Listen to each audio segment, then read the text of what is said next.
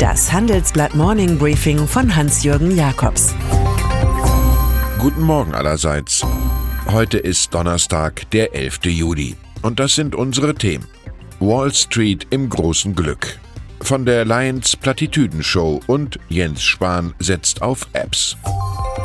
Es ist so viel Sand im Getriebe der Weltwirtschaft, dass die Börsen geradezu wie bei Erich Kästner rufen, wo bleibt das Positive?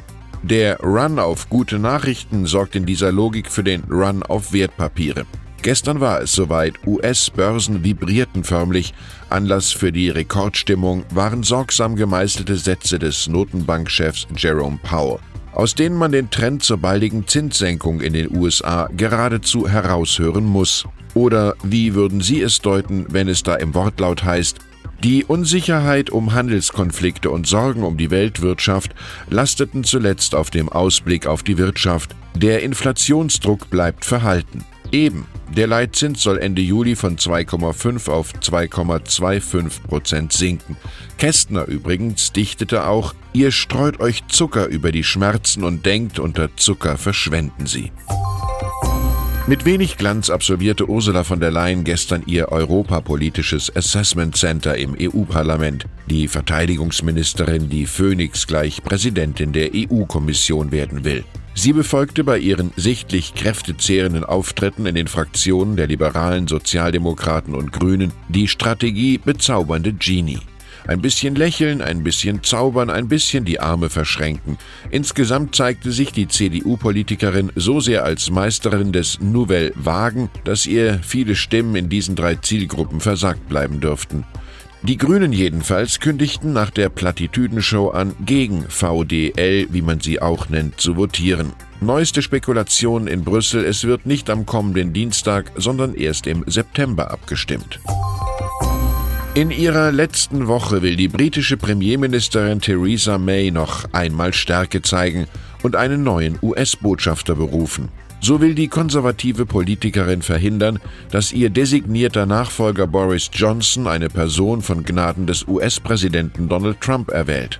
Johnson hat in einer TV-Debatte dem bisherigen Botschafter in Washington, Kim Darroch, spektakulär die Unterstützung versagt. Der Mann war bei Trump in Verruf geraten, nachdem Darrocks kritische Geheimdepeschen über die Minderleistungen der US-Regierung durchgestochen wurden. Gestern trat der meinungsstarke Botschafter zurück, erschöpft von Trump, erschöpft von Johnson.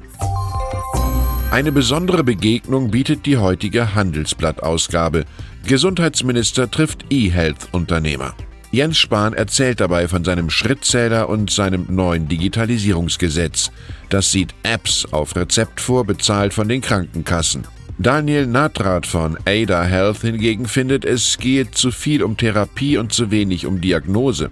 Zitat: Insgesamt läuft das noch zu analog zur alten Welt.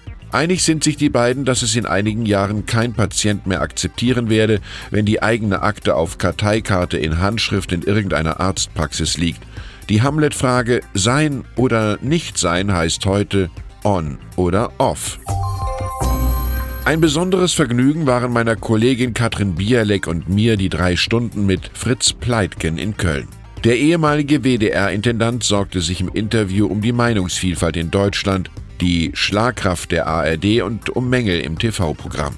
Meine Lieblingsstelle war die Geschichte, wie er 1963 als junger Journalist von Konrad Adenauer abgespeist wurde. Der Altkanzler las einfach eine von der CDU vorgefertigte Erklärung ab, und als Pleitgen nachfragte, ließ der Alte den Jungen ins Leere laufen, mit der Bemerkung, ich denk, et jed ihr Flugzeug, sowie der Feststellung, dat hätten sie wohl gern. Die damals staatsfromme Tagesschau sendete von diesem Gespräch nur Adenauers Statement. Das Wirtschaftsbriefing Chefökonom hat einen Chefstrategen. Sigmar Gabriel, einst SPD-Chef und Außenminister, wird von morgen an regelmäßig in unserer Fachpublikation veröffentlichen. Er liefert dabei geopolitische Analysen. Gabriels Övre wird sich nach dem Newsletter mit den Arbeiten des langjährigen Wirtschaftsweisen Bert Rürup und seines Teams abwechseln. An diesem Freitag startet der Neuzugang aus Politik mit einem Stück über den Handelskonflikt zwischen Europa und China. Huawei sieht Gabriel dabei als Symbol des neuen technologischen Kalten Krieges 2.0. Der Chefökonom wird über das Handelsblatt Research Institute per E-Mail an derzeit 35.000 Abonnenten geschickt. Anmeldung unter www.handelsblatt-research.com/chefökonom. Und dann ist da noch das Mantra von der Mobilität, der totalen Beweglichkeit aller. Nur wenn alle unterwegs sind, zeigen sich schnell die Freiheitsgrenzen der Reisenden. Man träumt vom leeren Strand und wartet auf den Take-off.